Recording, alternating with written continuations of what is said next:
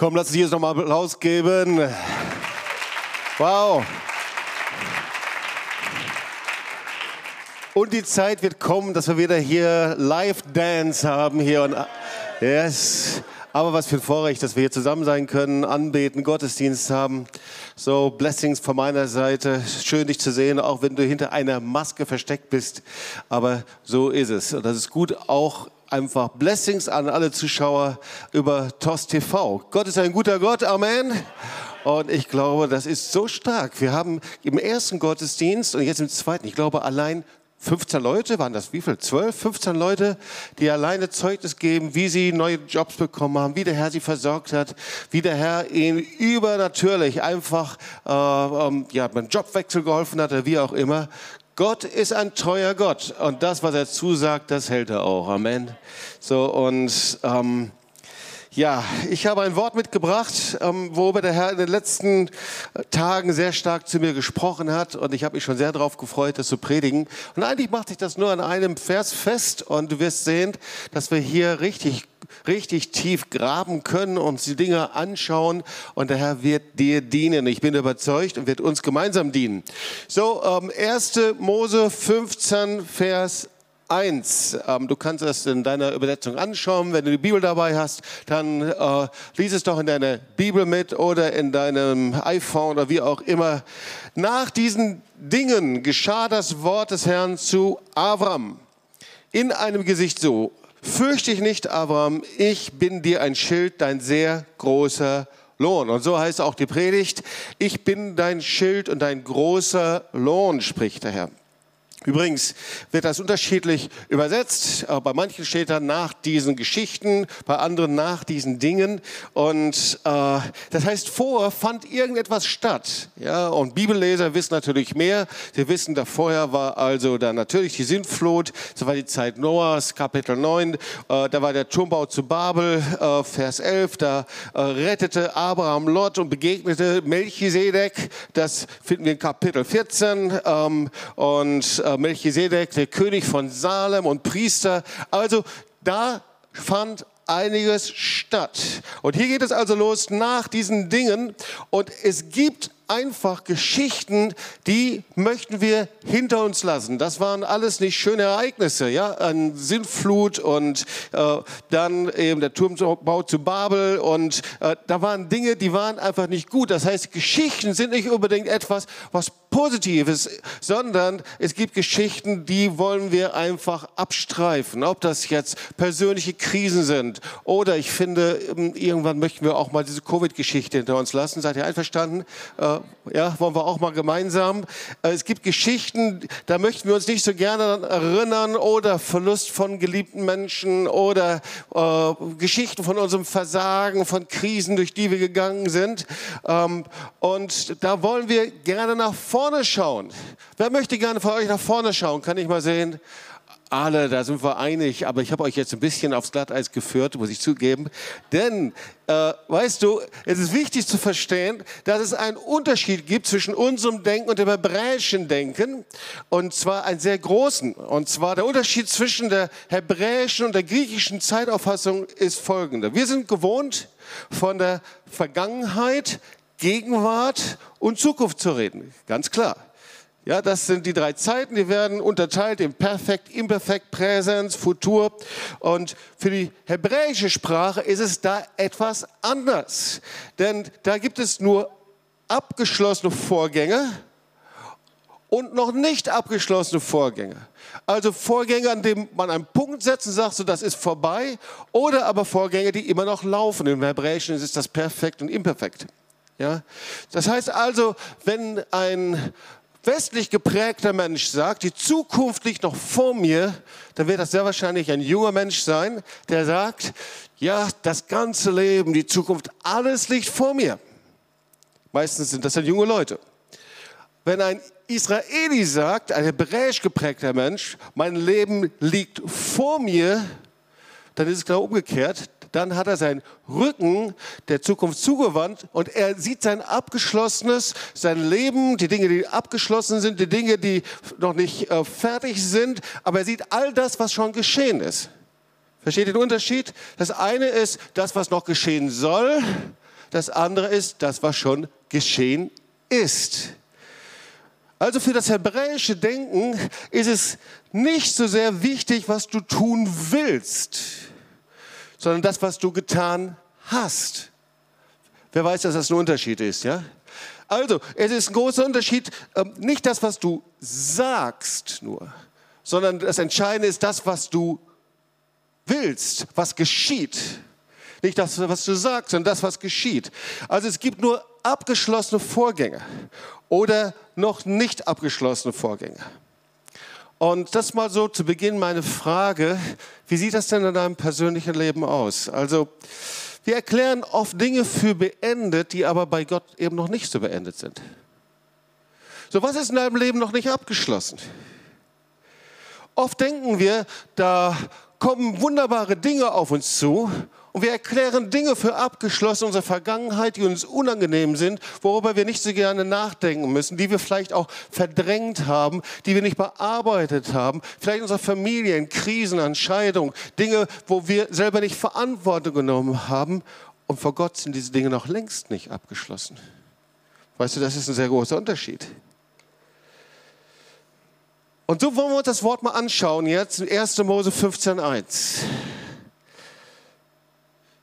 So, da steht, nach diesen Dingen, nach diesen Geschichten, und das hebräische Wort dafür ist dabar, nach diesen Geschichten, und dann steht da weiter, da kommt das Wort des Herrn. Übersetzung 1.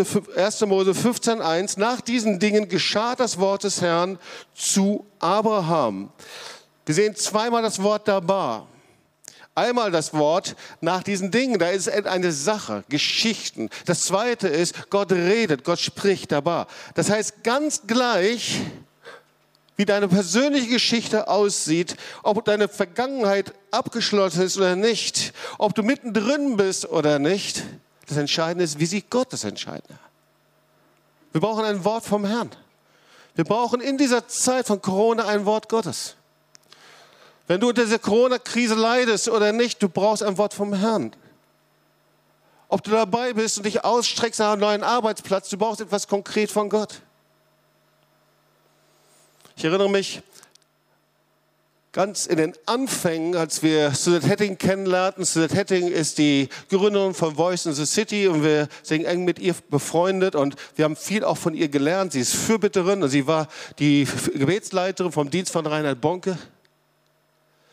Wir waren miteinander unterwegs und irgendwie war es schwierig, eine Veranstaltung und sie ähm, kam zurück und sie war ziemlich sauer, innerlich aufgebracht und ich fragte mich, was wird jetzt passieren? Und ich dachte, dass wir das Ganze jetzt analysieren und darüber nachdenken. Und da sagte sie, nein, wir wollen beten jetzt. Und sie lehrte uns, mitten in einer Krise ist es wichtig, dass du auf den Berg eines Gebets steigst und von dort aus Gott suchst. Und du brauchst ein Wort vom Herrn. Und wenn du in dieser Krise auf diesem Gebetsberg bist und von Gott dieses Wort bekommst, dann kannst du von dort aus mit diesem Wort Gottes Dinge verändern. Wir brauchen ein Wort vom Herrn. Ganz gleich, in welcher Situation du bist. Wir brauchen übrigens auch in dieser Corona-Krise Reden Gottes. Du hörst so viele Worte, so viele prophetische Worte, so viele Dinge, die gut sind, aber viele, die auch nicht gut sind. Was redet der Herr in dieser Zeit? Also ich weiß, eine Sache hat mich sehr geprägt und das war, ich habe auch darüber gepredigt, dass der Herr gesprochen hat über die Gemeinschaft, Beziehung zu ihm. Das eine ist, wir lieben die Gegenwart des Heiligen Geistes hier, aber das andere ist, wie sieht es bei uns zu Hause aus, an einem Arbeitsplatz und zwar in jeder Stunde, in jeder Minute. Und wir haben da gelernt von Bruder Laurentius, diesem Mönch, der Anfang des 17. Jahrhunderts äh, geboren wurde, ein Laienmönch, hatte keinerlei Voraussetzung, behindert, war Söldner, Soldat gewesen, war Plünderung dabei. Und dann bekehrte er sich, hatte eine übernatürliche Begegnung mit dem lebendigen Gott. Dann trat er ins Kloster ein und er wurde Laienmönch und arbeitete 15 Jahre lang in der Küche und ich weiß nicht wie viele Jahre noch als Flickenschuster. Alles Dinge, die er Jahr um Jahr machte. Hatte überhaupt gar keine Lust, das zu tun. Aber Die Gegenwart Gottes war so um ihn herum, er war so eingetaucht in die Gegenwart Gottes, dass die gelehrtesten Menschen der damaligen Zeit zu ihm hinkamen und ihn fragten, wie das denn möglich ist. Und er lehrte sie, dass es das, was wir tun, egal in welcher Krise wir sind, dass es nur aus, dass es zwei Grundlagen braucht. Die erste Grundlage, dass das, was wir tun, wirklich aus Liebe zum Herrn tun. So oft tun wir Dinge, weil sie gemacht werden müssen. Aber das, das, was wir tun, auch wenn es Dinge sind, die wir nicht mögen, dass wir es aus Liebe zu Jesus tun. Und das Zweite, was er lernte, ist, dass in jedem Tag, jede Stunde, jede Minute ein Teil seiner Anbetung ist. Ich möchte dir kurz ein Zitat vorlesen, das mir so gut gefallen hat. Als, als Bruder Lorenz auf dem Sterbebett lag, da fragte ihn ein Geistlicher, was er macht und womit er seinen Geist beschäftigt. Dem gab er zur Antwort, ich tue jetzt, was ich in alle Ewigkeit tun werde. Ich habe damit angefangen und ich werde damit in Ewigkeit nicht aufhören. Versteht ihr? Ich habe das nicht abgeschlossen. Ein religiöses Programm fängst du an und dann hörst du irgendwann mal auf. Die Dinge, die du einfach nur tust, weil du denkst, sie tun zu müssen, du wirst irgendwann mal damit aufhören. Aber das, was du aus Liebe zu Jesus tust, du fängst damit an und du hörst dann nicht wieder auf. Und das schreibt er hier. Ich tue jetzt, sagt er auf seinem Sterbebett, was ich in aller Ewigkeit tun werde. Ich preise Gott, ich lobe Gott, ich bete ihn an und liebe ihn von ganzem Herzen. Dies ist unser ganzes Geschäft, mein Brüder, dass wir zu Gott beten und ihn lieben, ohne uns um das andere und Übrige zu bekümmern. Ist doch so, wir werden so gefangen genommen von den Ereignissen des Tages. So gefangen genommen von den Dingen, von denen wir denken, dass sie so wichtig sind, auch wenn wir sie für Gott tun. Wir tun gute Dinge, oft richtige Dinge, für die Familie. Aber wir werden gefangen genommen von diesen Dingen, weil wir sie tun einfach nur, weil es getan werden muss. Aber der Unterschied zur Gegenwart Gottes ist, dass wir das, was wir machen, aus einer Liebesbeziehung aus seinem Wort, aus seiner Verheißung tun. Und da, wo wir das tun, da kommt Gottes Gegenwart. Und das Zweite ist, da passiert etwas durch sein Wort. Ich möchte dir ein anderes Zitat nicht vorenthalten. Wir müssen während unserer alltäglichen Beschäftigungen, unserer Arbeit, ganz gleich, was wir machen und tun, so oft wir nur können, einen kleinen Augenblick innehalten, aufhören, um Gott im Grunde unseres Herzens anzubeten. Mir gefällt das so gut, was Eddie erzählte. Er war unterwegs, er kommt aus der Anbetung. Wir hatten 24 Stunden angebetet und Gott geehrt. Und morgens früher ist müde und er fährt nach Hause und auf einmal kommt der Heilige Geist. Er fängt an zu weinen und der Heilige Geist fragt ihn, willst du nicht noch etwas länger mit mir zusammen sein? Hast du noch etwas Zeit für mich? Und ich bin so dankbar für dieses Zeugnis, dass er einfach da stand und dann sagte, ja Herr, hier bin ich, diese Zeit gehört dir. Und nicht darauf gepocht hat, gesagt, Herr, zwei Stunden habe ich angebetet, aber jetzt gehe ich ins Bett und in zwei Stunden bin ich wieder für dich da. Verstehst du? Aus der Liebe, aus der Beziehung zum Herrn. Und dann kannst du das Zitat lesen hier. Wenn du das tust, immer wieder vor ihm bist, ihn liebst, innehältst, zum Hinkommst, im Neuen Testament nennt sich das die Gemeinschaft mit dem Heiligen Geist. Wenn du das tust, ist es so, als ob du Gottes Liebe wie im Vorbeigehen, ohne dass es jemand wahrnimmt, schmeckst. Wow, weißt du, die, das kostbarste Geschenk ist die lebendige Beziehung zu Jesus. Ist die Gemeinschaft mit dem Heiligen Geist. Und der größte Frust eines Christseins ist, wenn du weißt, da ist mehr und du weißt nicht, wie du drankommst. Die größte Frust des Christseins ist, da ist eine Mauer zwischen dir und Gott und du weißt nicht, wie du diese Mauer überwinden kannst. Und ich habe für dich eine Botschaft. Du kannst nicht überwinden, aber Gott hat sie überwunden am Kreuz von Golgatha. Und er verändert dein Leben. Du kannst ihm hinkommen, denn sein Wort ist wahr. Ich glaube, eine Botschaft, die am meisten gepredigt worden ist in dem letzten Jahr, ich nenne es mal das Corona-Jahr, seit März 2020. Das ist die Botschaft von Noah. Weil das passt so gut irgendwie. Noah und die Sintflut. Und irgendwie die ganzen Bilder, die passen. Ja, Noah, der sich in die Arche zurückzieht mit den Tieren und die Tür geht zu, das Lockdown und die Sintflut, die ansteigt. Ein Zeichen für Gericht, der Weckruf Gottes und der Bußruf Noahs. Und das ist wirklich auch etwas, was Jesus selber verwendet hat, die Botschaft von Noah und der Sintflut, das ist nicht nur eine Botschaft von der heutigen Zeit, sondern Jesus spricht davon und sagt, wenn ich komme als Menschensohn, dann wird es so Zeit, so, dann wird es so sein wie zur Zeit Noahs. Weil das Kennzeichen wird eben sein, die Menschen leben normal, die heiraten und sie tun so, sie arbeiten, sie leben normal, sie tun so eben, als ob nichts geschehen würde. Sie hören und sie sehen nichts. Und das ist das Problem. Sie sehen und hören nichts. Sie verändern nicht ihr Leben. Das ist das Problem. Wenn ich von Gott hört und nicht sieht, was er möchte, der kann sein Leben nicht verändern. Der bleibt immer so, wie er ist. So steht es Matthäus 17, 27. Sie aßen, sie tranken, sie heirateten, sie ließen sich heiraten bis zu dem Tag, an dem Noah in die Arche ging. Und die Sintflut kam und brachte sie alle um. Und nicht nur im Evangelium, sondern wir lesen es genauso auch im Hebräerbrief. Durch den Glauben hat Noah Gott geehrt und die Arche gebaut zur Rettung seines Hauses. Als er ein göttliches Wort empfing. Er empfing ein Wort. Aha, hier hat jemand ein Wort empfangen, Noah. In einer Zeit, in der niemand gehört hat, niemand sich verändert hat, alle so getan haben und versucht haben, den normalen Alltag irgendwie beizubehalten.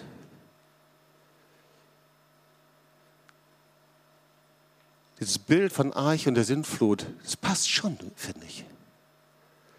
Die Eiche als Zeit der Gnade, der Gnade Gottes im Gericht. Lockdown, dann die Flut, ich finde, das passt als Bild der Infektionszahlen. Bis dahin sogar die Raben und die Tauben, die ausgesendet werden, regelmäßig. Weil alles wartet darauf, ob die Flut, ob das runtergeht langsam, ob die Infektionszahlen sinken. Und dann irgendwann mal, das ist die gute Botschaft, kam das Ende dieser Sintflut. Und da passierte Folgendes. 1. Mose 8, Vers 1. Da gedachte da gedachte, da erinnerte sich Gott an Noah. Und Gott ließ Ruach, ließ Wind auf die Erden kommen und die Wasser fielen. Irgendwas auf einmal ist gekippt. Und das interessiert mich. Was war die Ursache? Warum ist das gekippt, die ganze Situation? Gott erinnerte sich an Noah. Warum erinnerte sich Gott an Noah. Ich kann es dir sagen, weil Noah der Einzige war, der Gottes Wort hörte und es genau ausführte und vollendete. Schau mal, Gott kann sein Wort nur erfüllen, wenn wir es hören und tun und umsetzen und ausführen. Wer das Wort Gottes nicht ausführt, der hat es auch nicht gehört. Oder umgekehrt, es reicht nicht, wenn wir die Dinge nur hören und nicht vollenden. Ich weiß nicht, hier gibt es sicherlich einige Krankenschwester hier in diesem Gottesdienst. Überleg mal in deiner Ausbildung, du hörst, du wirst ausgebildet und du hörst alle Theorien und du bist auf deiner Krankenstation und dann guckt dich einfach die Lehrschwester oder wer es auch immer an und sagt, und? Und sagst, ja, ich habe alles verstanden. Okay, und? Ich gehe jetzt nach Hause. Ich habe echt alles verstanden. Was würde passieren? Du wärst unbrauchbar. Oder genauso, wenn du irgendwo anders eine Ausbildung hast und du arbeitest, wo auch immer. Und die werden die Dinge erklärt. Und was machst du jetzt? Ich gehe nach Hause, ich habe es verstanden. Ihr merkt, das reicht nicht. Es muss etwas kommen. Und Noah war derjenige, der nicht nur hörte, sondern Dinge ausgeführt hat. Und lass uns so etwas verstehen dort. Griechisches Denken über das Wort Gottes heißt, dass wir die Dinge hören und intellektuell verarbeiten und dann auf eine bessere Zukunft hoffen. Und lass es doch mal ehrlich sein. Wenn wir im Gottesdienst sind oder Predigten hören oder auch wenn du ein sehr starkes Buch liest oder eine Bibel liest und du hast etwas verstanden, dann hast du schon ein sehr gutes Gefühl, dann geht es dir schon sehr gut. Du bist völlig begeistert, du gehst im Gottesdienst raus und versuchst, das, dich damit zu beschäftigen. Aber das reicht nicht, weil Gott schaut uns an. Weil er schaut darauf, was wir umsetzen, was wir tun werden mit dem, was wir gehört haben, mit dem, was wir gelernt haben. Das heißt, hebräisches Denken heißt hören und vollenden zu tun.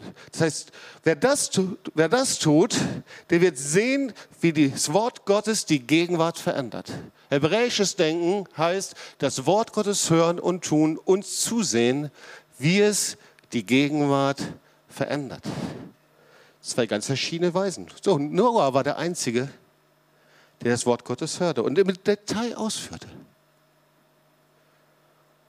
Und Gott hat ihm das genau beschrieben. Er hat gesagt, hör mal, ich beschreibe dir jetzt ganz genau, wie du eine Arche baust, ohne dass sie nach der ersten Stunde sinkt. Ich beschreibe dir das genau, die Maße. Und Noah verstand noch gar nicht ganz genau, warum das so ist. Und da wollen wir mal uns 1. Mose 6, Vers 14 anschauen. Da steht, mache dir einen Kasten von Tannenholz und mache Kammern darin und verpiche ihn mit Pech, innen und außen. Und ich weiß nicht, ich habe vor ein paar Tagen diesen Vers studiert und eben auch ähm, Hebräisch. Und auf einmal kamen mir die einzelnen Worte entgegen. Das war faszinierend. So Kasten, ja, das ist also das Wort für die Arche Noah. Und das erste, was ich gelesen habe, hochinteressant, dieses Wort, das gibt es nur zum zweiten Mal. Das ist ganz selten in der Bibel. Es gibt nur noch einmal zusätzlich, nämlich Exodus 2, Vers 3. Äh, das ist das Kästchen, äh, in dem Mose gerettet worden ist. Ja, sie nahmen ein Kästlein von Rohrverklebnis mit Erdharz und Pech und legten es hinein. Also das gleiche hebräische Wort. Teva heißt das, ein Kasten. Ich dachte, wow, hat die Arche so eine Bedeutung, so einen Stellenwert? So, die bestand aus Gopherholz. Man weiß nicht genau, ob es Zypresse, Teak ist. Und dann war die Beschreibung, was er machen soll. Also er baute also die Arche zusammen. Und dann sollst du sie mit außen und innen, und jetzt kommt dieses altmodische, lutherische Wort, mit Harz verpichen. Hast du schon mal darüber nachgedacht, was verpichen ist? Also der hebräische Ausdruck ist kofer. Und eigentlich, was damit gemeint ist, du sollst es überziehen. Ist ja klar, innen und außen soll es mit Harz, mit Pech überzogen werden, damit das Schiff nicht sinkt. Hat übrigens dieses Wort die gleiche Bedeutung wie Lösegeld, wie Sühne, wie Versöhnen. Manchmal haben die hebräischen Worte sehr unterschiedliche Bedeutung. Und wir merken, dass dieses ganze Bild der Arche wirklich ein prophetisches Bild ist, bis hin in unsere Zeit. Und die hebräischen Worte von innen und von außen, das eine ist Bayit, das andere ist Kruz, hat auch noch eine andere Bedeutung, nämlich das von innen hat die Bedeutung für Haus, für Wohnsitz, für Familie. Und die Bedeutung außen, das ist die Bedeutung von draußen, außerhalb, Straße. Und ich habe mich gefragt, wenn ich dieses Bild ernst nehme. Das ist ja ein ähnliches Bild wie etwas, was bedeckt ist mit dem Blut Jesu. Ist unser Haus, unsere Familie, unser Leben, unser Daheim, dein ganz persönliches Leben, ist es wirklich bedeckt mit dem Blut Jesu in dieser Zeit? Wir können eben in dieser Zeit auf den Impfstoff der Zukunft warten oder aber wir können diese Zeit nutzen, unser Leben anzuschauen und zu sagen, wie ist das? Ist wirklich jeder Bereich versöhnt? Bedeckt mit dem Blut Jesu. Ist unsere Vergangenheit vor Gott und mit Gott abgeschlossen oder haben wir sie für beendet erklärt, aber vor Gott noch längst nicht beendet? Ihr Lieben, es gibt keinen Impfstoff gegen Sünde. Aber die machtvollste Proklamation, das einzige Mittel ist das Blut Jesu. Das ist die Kraft seiner Gnade, seiner Herrschaft. Kann das sein, dass das Wort Gottes darüber spricht, dass in dieser Zeit wir noch nicht bis zu Ende gegangen sind? Unser Leben noch nicht angeschaut haben bis zuletzt? Dass vielleicht zwei, drei Bußveranstaltungen in Deutschland, in denen wir das Vaterunser gebetet haben und einige Minuten auf den Knien gelegen haben, dass das vielleicht noch nicht alles ist? Kann das sein, dass es vielleicht mit uns ganz persönlich zu tun hat? Dass hinter unseren Masken und hinter unseren Wohnungen und da, wo wir sind, der Herr noch etwas ganz anderes schaut. Sind wir versöhnt, mit seinem Blut bedeckt? Sind wir wirklich jeden Schritt gegangen? 1. Mose 15.1. Nach diesen Dingen geschah das Wort des Herrn zu Abraham. Fürchte ich nicht. Ich bin dir ein Schild und dir ein sehr großer Lohn. Ich glaube, wir sollten uns jetzt das Wort Dabar anschauen. Dabar. Es wird in diesen Versen sogar zweimal verwendet. Einmal hat es die Bedeutung von Geschichten, von Dingen. Das andere ist es das Wort des Herrn. Das ist ein unglaublich wichtiges Wort in der Bibel. In der Häufigkeit steht es ungefähr an der vierten Stelle seinem Vorkommen. Psalm 18, 31, Gottes Weg ist vollkommen. Das Wort des Herrn ist durchläutert, ist geprüft, lesen wir da. Er ist ein Schild allen, die ihm vertrauen. Also das Wort des Herrn ist geprüft, ist ein Schutz. Psalm 33, 4, das Wort des Herrn ist wahrhaftig. Was er zusagt, das hält er gewiss, ist zuverlässig. Das Wort des Herrn ist schöpferisch. Also dieses Wort ist mehr als das Wort, wie wir sonst so damit umgehen. Es ist noch etwas anderes als ein Wort, von dem wir oft denken, dass es wie neutral wäre, aber das ist es eben nicht. Die Übersetzung von Dabar ist sprechen, reden, ist Offenbarung. Und gleichzeitig ist es die Tat, dass wir etwas tun müssen, eine Macht, etwas kommt in Existenz. Gott spricht ein Wort und es geschieht. Das heißt, wenn das Wort Gottes gesprochen wird, dann kommt etwas zur Realität, da wird etwas geboren. Im griechischen, griechischen Verständnis ist es anders. Da sind wir schon hochzufrieden, wenn wir über die Dinge nachdenken, sie ordnen, unsere Vernunft gebrauchen, wir Informationen herausziehen für uns. Im Hebräischen ist es eine Macht etwas, das bewirkt. Und die Grundbedeutung von da war, ist hinten zu sein. Das heißt, ich ziehe nicht etwas, sondern ich gehe hinter etwas her. Ich schiebe etwas voran. Ich, ich laufe hinter dem Wort Gottes her, hinter dem, was Gott schon vorbereitet hat. 2. Mose 33, 11. Und der Herr redete dabei mit Mose von Angesicht zu Angesicht. Wir hatten uns mit dem Vers schon mal beschäftigt. Das ist einfach der Ort der Gegenwart Gottes. Er spricht mit ihm. Und er redet, der Herr redet mit ihm, wie ein Mann mit seinem Freund redet, dabei. Und er kehrte zum Lager zurück. Sein Diener aber, Josua, der Sohn Nuns, ein Jüngling, wich nicht aus dem Inneren des Zeltes. Sag mal zu deinem Nachbarn, da war. Okay. Es ist ja so im Hebräischen, dass äh, wenn die Vokalisation sich ändert, dass auch die Wortbedeutung sich ändert. Und hier haben wir, ich habe versucht dir zu helfen, dass du eine, ein Verständnis bekommst von diesem Wort, was für eine himmlische und herrliche Bedeutung das hat. Wenn du das A in ein E verwandelst, das da war zu einem der wer verwandelst, dann heißt das auf einmal Pest, Seuche, Pandemie. Psalm 91, 3 bis 6. Ja, siehst du, die gleichen Buchstaben, die gleichen, aber andere Vokale. Du siehst hier einmal Wort, einmal Pest. Psalm 91. Denn er rettet dich vom Strick des Jägers und von der verderblichen Pest. Kennt ihr diesen Psalm? Ja? Er wird dich mit seinen Fittichen decken und Zuflucht wirst du haben unter seinen Flügeln. Seine Wahrheit ist Schirm und Schild. Hier hast du dieses Wort auch wieder. Dass du nicht erschrecken musst vor dem Grauen der Nacht, vor dem Pfeil, der des Tages flieht, vor der Pest, der Bär, hast du wieder, die im Finstern schleicht, vor der Seuche, die am Mittag Verderben bringt. Gottes Wort bringt Neues hervor, dabei. Aber Gottes Wort kann auch zum Gericht werden der Bär.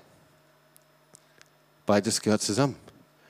Und die Wirkung vom Wort Gottes hängt von deiner Reaktion ab. Das heißt, wir entscheiden, das Wort Gottes zum Segen wird und etwas hervorbringt oder ob es zum Gericht wird. Ob es etwas Neues schafft oder ob es zur Pest, zur Pandemie wird. Das sagt die Bibel sehr eindeutig. Die Reaktion der Zuhörer auf das verkündigte Wort bestimmt über die Art und Weise seiner Wirksamkeit. Das sollten wir festhalten. Das heißt, ich bin nicht einfach nur und warte darauf irgendwo, dass das in Erfüllung kommt, worüber Gott gesprochen hat, sondern bei mir muss was passieren. Ich muss in eine Haltung kommen, dass der Herr die Dinge tun kann. Ich muss in Bewegung kommen. Das Wort Gottes sagt, selig sind, die mein Wort hören und tun. Und ich frage mich, wie oft sitzen wir und hören und hören und hören, ohne das zu tun und umzusetzen, worüber Gott eigentlich spricht. Und wir sitzen da und haben all die Dinge gesammelt, worüber der Herr gesprochen hat. Und verpassen das Kostbarste. Weil der Herr sagt, ich möchte all die Schätze, all das, was ich für dich persönlich vorbereitet habe in dieser Zeit, ich möchte es in Erfüllung bringen. Es gibt noch eine weitere Wortbedeutung, die ich sehr stark finde von Daba. Eine interessante Bedeutung. Und zwar, es hat so was die Bedeutung wie das Hinterzimmer. Das Hinterzimmer, das ist der Ort der Entscheidung. Das Hinterzimmer, das ist der Ort deiner Privatsphäre, wo sonst niemand hinkommen darf. Das Hinterzimmer ist der Ort, in dem du all die Dinge sammelst und wir all die Dinge sammeln, worüber Gott gesprochen hat. Und vielleicht ist da ein Regal und wir stellen das da irgendwo hinein und irgendeine Schublade und da vergammelt es die nächsten 10, 15 Jahre. Und irgendwann mal räumst du dein Hinterzimmer auf und da findest du es unten drin. All die Worte, all die Verheißungen, all das, was du mit glühenden Herzen aufgeschrieben hast, all die Gebetstagebücher, alles, was da drin ist, weit irgendwo hingestopft. Aber du hast nichts mitgemacht. Das Hinterzimmer, das ist der Ort der Gegenwart Gottes. Hier entscheidet sich die Gegenwart Gottes. Für manche ist der Ort der Rückzug, für manche ist der Ort des Frustes, aber hier ist der Ort der Gegenwart Gottes. Hier wird entschieden, ob das, worüber Gott gesprochen hat, zur Tat wird oder ob ich es vergrabe und irgendwo hinstecke. Hier ist der Ort, an dem der Herr und wo der Herr hinschaut, was ich mit den Dingen mache, wie ich bete, wo ich ihn anbete, wo ich vor ihm bin, die Dinge durch die Ringe, durchkämpfe. Da brauche ich kein Schauspieler zu sein. Da sehen mich keine Menschen. Da muss ich auch nicht so tun, als ob. In diesem Ort brauche ich auch keine Menschenfurcht, weil niemand sieht mich. Da sieht mich nur Gott. Und die entscheidende Frage ist, gibt es in diesem Ort einen offenen Himmel, einen Ort der Gegenwart Gottes, oder ist es ein verborgener Rückzugsort? Ich habe mal was sehr Cooles gelesen über Sünde. Es gibt ja viele Definitionen darüber. Aber etwas, das fand ich sehr gut, das hat mir echt geholfen. Ähm, ein Zitat, der Sünder ist ein Sonderling, der sich von Gott abgesondert hat und deswegen von Gott abgesondert wurde. Okay, du schaust mich so an, als ob du nicht sagen könntest, stimmt, du hast eine Maske vorm Gesicht. Also will ich dir erklären. Der Sünder hat sich von Gott abgesondert. Ja, das stimmt. Was heißt das? Weißt du, Adam und Eva waren doch in einer ständigen Gemeinschaft mit dem lebendigen Gott. Und du kannst nachlesen, dass im Paradies die Gegenwart Gottes davon gekennzeichnet war, dass sie immer in Rufweite Gottes waren. Gott konnte immer zu ihnen sprechen. Und das ist das Kennzeichen der Gegenwart Gottes. Und mit der Sünde starb ihr Geist und sie konnten die Stimme Gottes nicht mehr hören. Und das ist das Kennzeichen. Wenn wir die Stimme Gottes nicht mehr hören können, wenn wir diese Antenne abgebrochen ist, dann heißt das, Gott möchte mit seiner Präsenz und Gegenwart in dein Leben zurückkommen. Die Wirkung des Wortes Gottes hängt von unserer Reaktion ab. Ihr Lieben, ich empfinde da so ein starkes Reden Gottes. Und ich frage mich sogar jetzt über uns, jetzt als Zuhörer, wenn wir darüber hinausschauen. Wenn wir uns den Leib Jesu anschauen, die Kirche, die Gemeinde Jesu, frage ich mich, ob da ein Schmerz Gottes ist, nicht nur in Deutschland, sondern weltweit. Dass der Herr sich fragt, der himmlische Vater sich fragt, wo sind die Menschen, die mein Wort in ihren Herzen empfangen? Die sagen, Herr, hier bin ich, ich höre. Wir kennen dieses Wort, wer Ohren hatte, höre. Dieses Wort, das findest du immer wieder, bis in der Offenbarung. Wer Ohren hatte, höre. Hört hin, hört hin. Und ich frage mich, Herr, haben wir die Fähigkeit verloren, dich zu hören, so wie du zu uns sprichst? Haben wir im Laufe der Jahre dein Wort intellektuell versucht zu verstehen, umzusetzen mit Theologie, mit Dogmen und wie auch immer? und es verpasst. Einfach, dass dein Wort etwas Neues hervorbringt, dass dein Wort Schöpfungskraft hat. Und so steht es in Hebräer 4, Vers 9 bis 12. Denn das Wort Gottes ist lebendig und kräftig und schärfer als jedes zweischneidige Schwert und dringt durch, bis es scheidet Seele und Geist, auch Mark und Bein und ist ein Richter der Gedanken und Sinne des Herzens. Das Wort Gottes im griechischen Urtext ist lebendig. Es ist lebendig, es ist wie ein Herzschlag, es schlägt. Es ist nicht ein totes Wort, keine Buchstaben, die du herausreißen kannst. Es ist lebendig.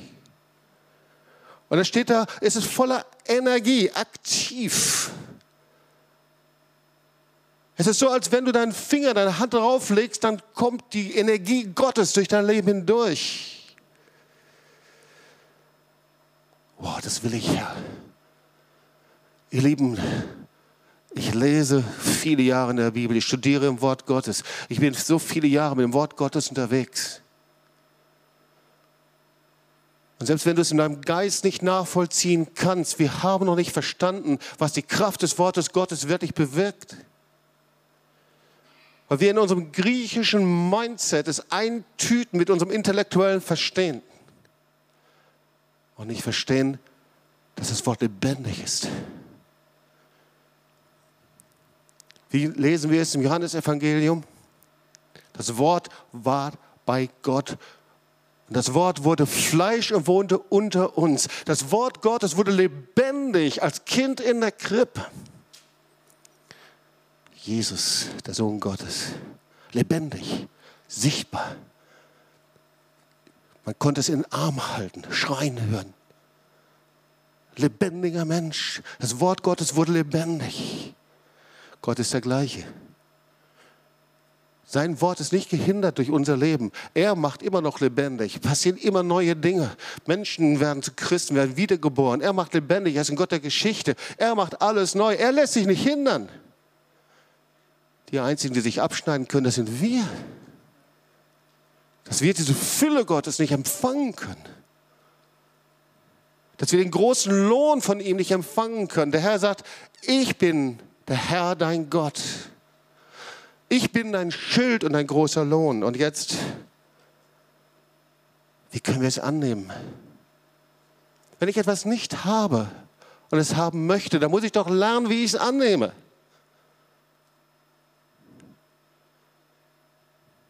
Und da muss das etwas in mir Bewegung setzen. Und Jakobus schreibt darüber sehr deutlich. Jakobus 1, 21, 22. Darum legt ab. Wir müssen etwas ablegen. Legt ab alle Unsauberkeit und alle Schlechtigkeit und nimmt das Wort an mit Sanftmut. Ich lege was ab, um es zu empfangen. Mit Sanftmut, das in euch gepflanzt und Kraft hat, eure Seelen selig zu machen. Seid aber Täter des Wortes und nicht Hörer alleine, sonst betrügt ihr euch selbst. Wir wollen das gleich anschauen in ein paar Sekunden.